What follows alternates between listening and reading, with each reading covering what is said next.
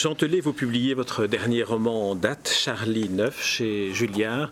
Alors, comme à chaque fois avec vous, on découvre que la littérature, en fait, c'est peut-être euh, le, plus des multimédia des moyens de communication, parce qu'avec vous, on est à la fois dans l'odeur, dans le bruit, dans la fureur, dans la lumière. On a l'impression que vous avez vécu euh, le massacre de la Saint-Barthélemy que vous racontez. Oui, mais c'est vrai, souvent les, gens me disent ça, puis j'en suis très fier.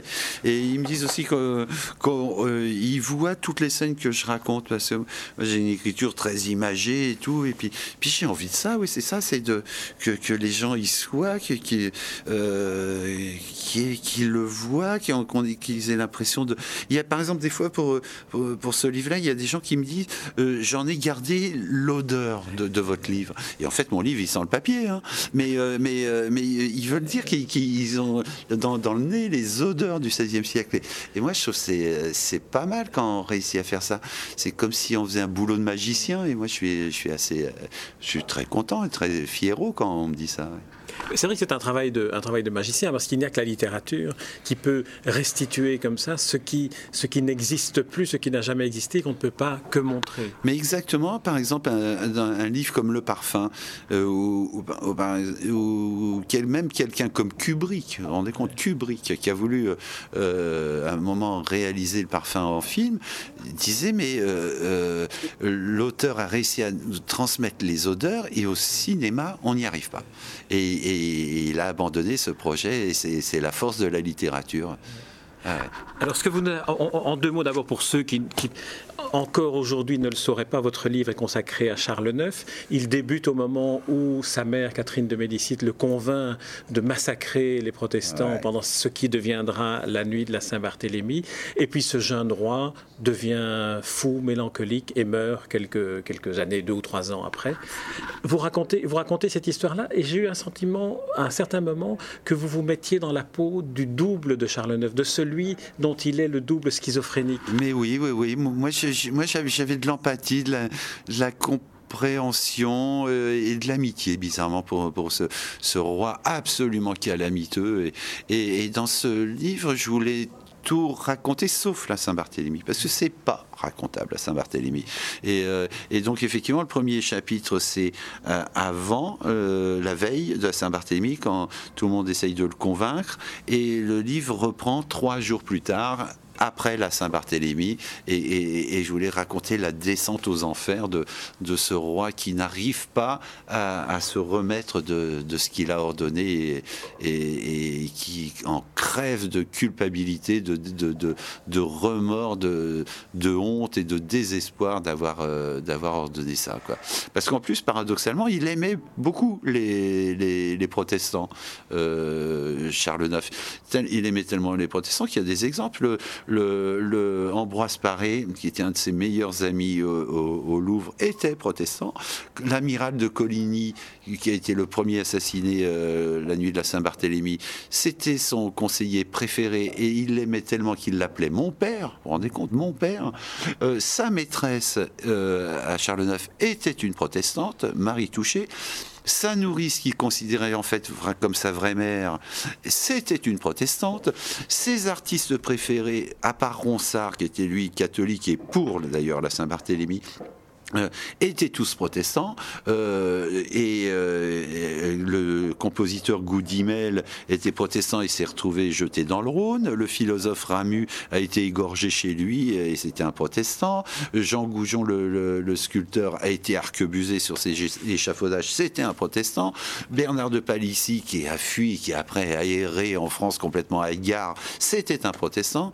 Et, et Charles IX était sans doute le plus gentil de tous les Valois, de toute la race des Valois, et c'est lui qui a commis le plus grand crime contre les protestants alors qu'il les aimait. C'est quand c'est quand même une période complètement folle et paradoxale.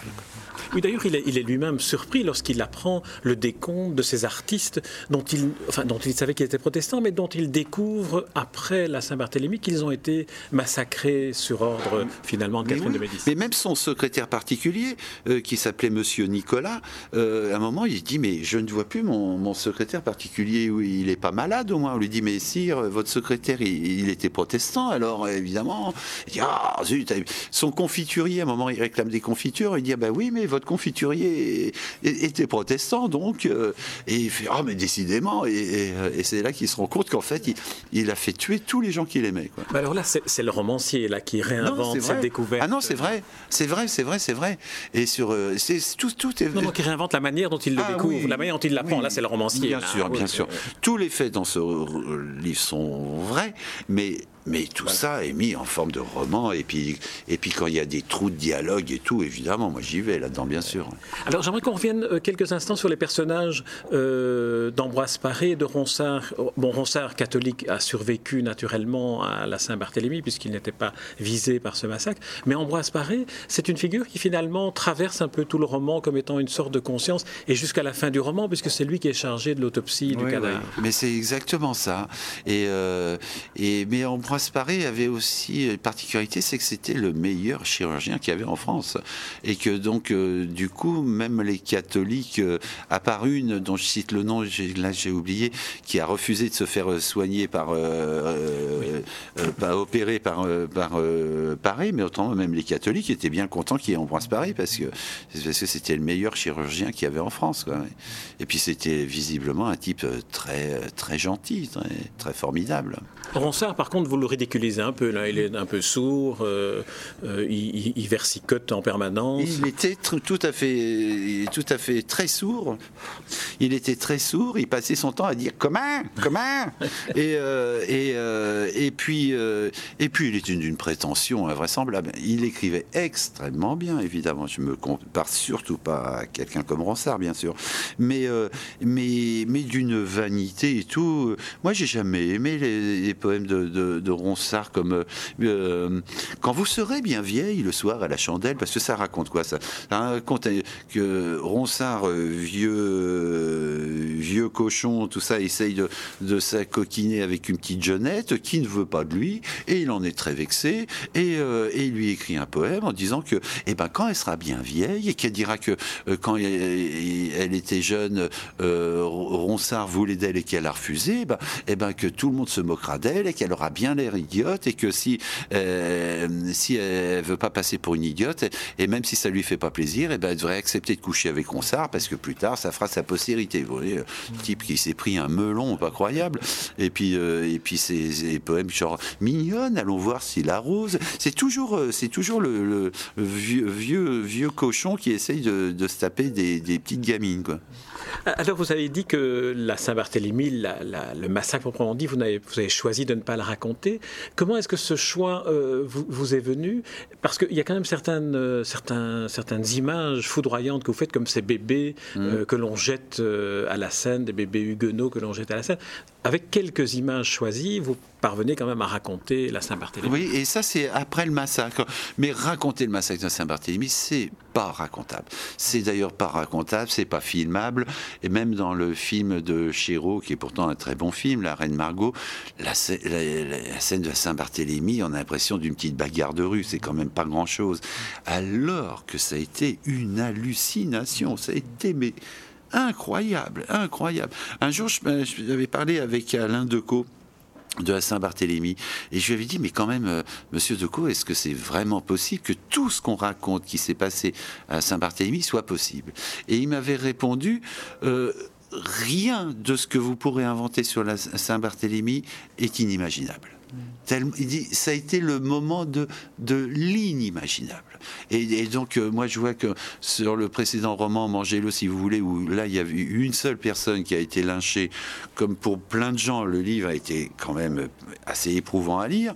Et donc, la Saint-Barthélemy, moi, je me disais, si j'écris ça, mais personne peut lire le livre, quoi. C'est et je trouvais ça plus fort que le chapitre 2, chapitre qui correspond à Saint-Barthélemy, de simplement écrire dimanche 24 août 1572, entre parenthèses, Saint-Barthélemy. Et c'est tout. Pas un mot, pas une description, rien d'autre. Et après, pouf, on passe au chapitre 3, euh, quelques jours plus tard. Oui, c'est fulgurant ce chapitre, parce que finalement, rien qu'en mentionnant la date et, le nom de ce Saint Barthélemy, on voit. Et ça suffit. Et comme ça, chaque lecteur, chaque lectrice peut y mettre tous ces cauchemars, toutes ces horreurs dans cette page blanche euh, personnelle. Je trouvais que c'était plus fort de faire ça. Alors, euh, j'aimerais qu'on vous interroge un peu sur, sur le style que vous inventez. J'ai l'impression que vous inventez un style différent pour chacun des romans. Vous avez évoqué euh, Manger le don, mm-hmm. euh, on s'était rencontrés sur le Montespan. Chaque fois, vous inventez un, style, un phrasé. Ici, j'ai l'impression que à certains moments, il y avait une musique dans la phrase qui était presque, presque comme de la, de, la poésie scandée. Oui, mais c'est ça. Et, et, pour les, les scènes d'amour avec Marie Touché, là, c'est même pratiquement pas des phrases complètes. Euh, des fois, il manque le verbe et tout ça, et, délibérément, évidemment, c'est pas une erreur. Donc euh, voilà, que ça soit comme, euh, comme une musique, que ça claque des doigts. Et, puis, à chaque livre, j'essaye de.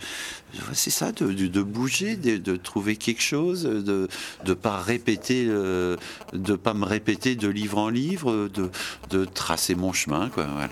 Alors revenons un peu à la, à la genèse de l'écriture de ce livre. On parlera des projets du suivant éventuellement ensuite.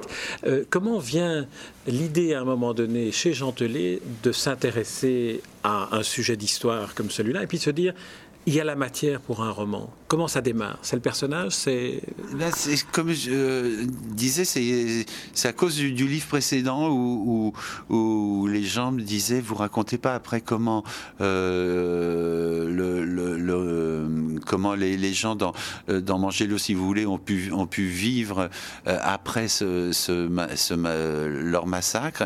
Et moi je me disais que quand j'ai découvert que le responsable de la Saint-Barthélemy ne s'en est pas remis d'avoir ordonné ça. Et d'ailleurs, euh, des gens comme Michelet disent que, euh, en fait, Charles IX est une des victimes de la Saint-Barthélemy et qu'il est mort, euh, en fait, à la Saint-Barthélemy. Évidemment, on sait qu'il n'est pas mort le jour de la Saint-Barthélemy, mais il veut dire que la Saint-Barthélemy l'a tué, lui aussi.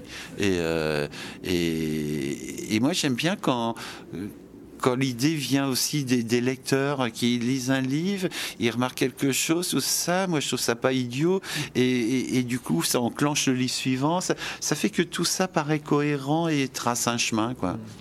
C'est vrai qu'on se rend compte dans votre livre que Charles IX est effectivement victime euh, de, de la Saint-Barthélemy, de la décision qu'il a prise sous la pression, et le premier chapitre s'ouvre sur ce, ce, dialogue, enfin, cet échange surréaliste entre Charles IX et ses conseillers menés par mhm. Catherine de Médicis, qui essaye de le convaincre, on va en tuer un, puis dix, puis cent, puis mille, et lui accepte. C'est un enfant finalement, ce roi. Mais oui, c'était un, un, jeune type tout faible. En plus, effectivement, c'était pratiquement un enfant. il avait 22 ans, quoi c'était un, gamin. Et euh, il avait 22 ans, il était complètement désemparé, il ne voulait pas être roi. Et il passait son temps à dire ça. Je ne voulais pas être roi, je n'étais pas destiné à régner. Euh, c'est mon père et mon frère qui sont morts trop tôt et, euh, il était complètement perdu dans son époque. Il comprenait plus rien à rien, il savait, savait plus quoi faire. Et quand les gens s'inquiétaient, quand sa santé est devenue déclinante, euh, s'inquiétaient pour lui, il, disait des choses touchantes. Il disait il vaudrait mieux pour la France que ma vie euh, fût brève plutôt que longue. Parce qu'il voulait dire qu'à chaque fois qu'il prenait une décision, de toute façon, c'était une catastrophe pour la France et que et qu'il n'y aurait pas à le regretter. Quand des poètes voulaient écrire des poèmes sur lui, il refusait. Il disait euh, n'écrivez rien sur moi qui n'a donné nul sujet d'en bien dire. C'est incroyable un roi qui dit ça. Et réservez vos beaux écrits à d'autres. Euh, quand lui euh, annonçait des nouvelles concernant le, gouvernement et tout ça, il, il s'en foutait complètement et il répondait systématiquement toutes choses humaines ne me sont plus de rien à propos de lui-même, il disait aussi euh, pour le mal que j'ai fait, il convient de me cacher. Tellement il, il, crevait de honte. C'est un véritable portrait, c'est un portrait véritable d'une dépression que, que, vous faites petit à petit. Il entre dans une sorte de dépression qui après somatise de cette manière spectaculaire qui est il transpirait du sang. Et ouais, ouais, ouais. Et, et ça, à l'époque, les gens pensaient que c'était un truc surnaturel et tout, alors qu'en fait, on sait maintenant que c'est une véritable maladie qui porte un nom d'ailleurs, qui s'appelle l'hématidrose et, et, qui est, et qui est une maladie euh, qui est provoquée par le stress. Quand vous vous retrouvez dans un état de stress hallucinant, euh, c'est le paradoxe de, quand, par exemple, on est ému euh, ou, mal à l'aise et qu'on se met à rougir.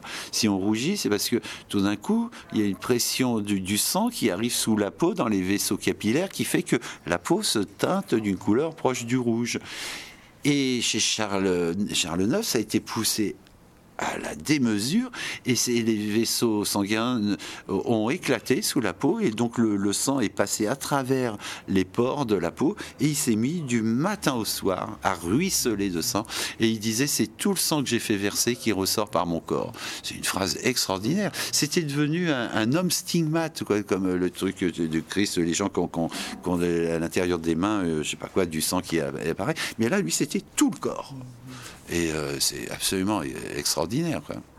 On, dit qu'une des manières les, plus pertinentes de comprendre l'histoire est peut-être de passer par le romanesque. Il me semble qu'avec votre livre et, Le Montespan et, Mangez-moi si vous voulez, vous êtes en train d'explorer cette voie-là qui est de faire vivre de, à travers un personnage singulier une histoire euh, qui, a pris parfois des dimensions euh, universelles. Et vous avez raison, mais moi je crois toujours que euh, les artistes ont, finalement très souvent plus raison que, que les savants dans tous les domaines. Par exemple, là, dans ce livre-là, vous avez vu, il y a un chapitre qui, qui démarre par, par l'illustration d'une pièce de monnaie. Euh, euh, bah, c'est le chapitre où je raconte comment ils faisaient de la fausse monnaie. Sur la pièce en question que j'avais choisie pour illustration, sur le côté de la pièce, il y a écrit, comme sur toutes les pièces pour les rois de France, le prénom du roi en latin et, puis euh, son, numéro euh, en chiffre romain. Donc ça donnait Carolus 9 et 9 écrit avec un, le I et le X. Voilà. Moi, en mettant cette illustration, je m'étais dit, tiens, pour faire une blague, je vais gratter le 9 en chiffre romain et je vais mettre un 9 en chiffres arabes qui rappelle le, titre du livre, voilà, pour faire une blague. Bon. Et, euh, et, je fais ça et je fais lire à mon éditeur qui, lui, est pas du tout d'accord. Il dit, bah non, tu peux pas faire ça. Il dit, parce que nous, on croit tout ce que tu nous racontes dans ce livre. Si tout d'un coup, tu mets un truc et que c'est délibérément une connerie, bah, du coup, on croit plus rien de ce qu'il y a dans le livre. J'ai dit, t'as raison. Et je reprends l'illustration de base et je remets Carolus 9 écrit en chiffres romains. Je finis le livre, le livre part à l'imprimerie, et là, il m'arrive une idée que j'avais encore jamais eue dans ma vie, c'est que je me dis, tiens, en fait, j'aimerais bien m'acheter une pièce de monnaie de Charles IX. Et je ne savais pas si ça valait cher ou pas. Je décide de regarder sur Internet pour euh, savoir si c'était achetable ou si c'était ridicule. Et là, j'apprends quoi? Que pour Charles IX, il s'est passé un truc qui n'est arrivé à aucun roi de France. C'est que l'atelier de Bayonne, on sait exactement, il y a eu une erreur. Ils ont fait des pièces pour euh, Charles IX Carolus 9, où le 9 est écrit en chiffres arabes. Et quand j'ai raconté ça à mon éditeur, mais tout était trop tard pour rectifier dans le livre, il m'a dit bah, si tu trouves la pièce, je te l'offre. Et, euh, et je l'ai trouvée chez un numismate, et voyez, je vous fais voir la pièce ah Carolus 9, ah écrit en chiffres arabes. Et, voyez, et c'est ça que je veux dire, c'est que euh, moi qui étais persuadé d'avoir inventé une connerie, et, euh, mais en même temps je le sentais comme ça, eh ben j'avais raison.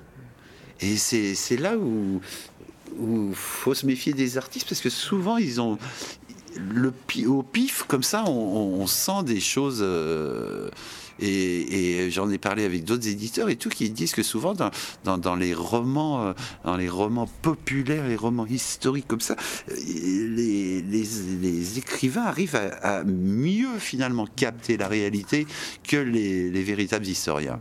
Vous évoquiez le fait qu'il y avait des, illustrations dans votre livre. Quelle est la raison pour laquelle vous avez mis une autruche euh, que dessinait, enfin que gravait Ambroise Paré, euh, cette pièce de monnaie que vous venez de me montrer, et euh, encore un portrait de, Charles IX Parce qu'il y a des fois, déjà moi quand j'étais enfant, j'aimais bien moi quand il y avait des illustrations, quand je lisais des Jules Verne, tout ça, je trouvais ça formidable moi qu'il y avait des illustrations. Et puis et puis après ça s'est complètement arrêté. Et puis il y a de temps en temps des, surtout dans un livre historique des, des informations qu'on peut donner où je me dis les gens vont pas le croire. Par exemple, quand je raconte que euh, le roi a offert une médaille commémorative pour la Saint-Barthélemy, une médaille sur laquelle on voit euh, Charles IX déguisé en ange exterminateur, tenant une croix dans une main, une épée dans l'autre, et devant un tas de protestants comme ça hurlant et tout je dis, les gens vont jamais croire ça. Ils vont croire que c'est un délire de, euh, de moi et que, que c'est pas vrai. Donc je me suis dit, je vais le mettre. Comme ça, ils peuvent la voir que c'est vrai. Et, le dessin d'Ambroise de, Paré, le, coup de l'autruche, pareil, c'est tellement énorme. Je me suis dit, les gens vont pas le croire. Et donc je fais voir le dessin en, question. Et donc c'est pour ça qu'il y a sept ou huit euh, illustrations dans ce roman. La plus vertigineuse d'entre elles étant peut-être le, portrait de, de Charles IX, où ah on voit que c'est presque un vieillard, ah, alors qu'il a 23 ans. En, en un an et demi, il avait il a vieilli 40 ans. Lui qui avait une tête d'ado de, euh, euh, la veille de la Saint-Barthélemy, un an et demi après, il, avait l'air d'avoir 60 ans, 60 ans de l'époque, c'est-à-dire 60 ans complètement délabré. Il s'est métamorphosé physiquement de, désespoir en un an et demi. J'aimerais vous demander, parce que quand, vous avez évoqué la manière dont Ronsard parlait, on sent que vous êtes un, quelqu'un qui aimait bien lire à, voix haute et puis vous lisez très bien. Alors j'aimerais vous demander de, faire une petite lecture, si vous voulez bien. C'est très court, mais je pense que ça montre bien la manière dont, vous, faites chanter la, phrase pour, décrire. Et ici, c'est une description de ce qu'est euh, la mélancolie. Et c'est un, très, court, très court chapitre. On demande de lire le, début. C'est En sa rêverie avec en sa rêverie, avec un doigt contre la tempe et sa santé altérée par les remords dans ce Louvre plus triste encore où chacun s'organise déjà en prévision de sa mort, Charlie Neuf est assis seul au bout de la grande salle du trône. Chemise trempée de sang et face contrariée, il ne semble plus rien attendre du reste de sa courte existence. Amaigri par l'hémorragie cutanée qui le vide, sa continuelle mélancolie le rend insensible à tout. Là, cassé, bonnet de velours pendant sur l'oreille avec une plume mise à la bizarre. Il vit euh, de ces instants où l'âme s'anéantit, où l'âme anéantie paraît être avertie d'un sinistre avenir. Mais soudain, belle d'éclairs et de fracas et de faste, Marguerite de Valois déboule dans la salle en portant un bocal d'alcool dans lequel flotte une tête humaine que reconnaît le roi. Voilà. En, oui, en, quelques paragraphes, quand on est, on est saisi par la, musique de la phrase, et puis, et puis en, dix lignes, euh, on, a, on a l'histoire de France euh, synthétisée, l'histoire de la mélancolie aussi, ce qu'est la mélancolie. Mais c'est vrai que quand j'écris, moi, euh, tout ce que j'écris, je me le relis à voix haute. Et il faut que ça passe à voix haute. Si, si, si ça passe pas, c'est que ça va pas, et il faut que je, je réécrive. C'est le gueuloir de Gentelet. Eh bien, exactement, exactement le fameux gueuloir. Voilà. Jean Télé, je vous remercie pour cette interview et puis surtout pour ce, pour ce roman qui donne en fait une grande envie, c'est que le suivant vienne, vienne très vite. Il s'intitule Charlie 9. C'est un roman paru chez Julliard. Merci Jean Télé. Merci beaucoup.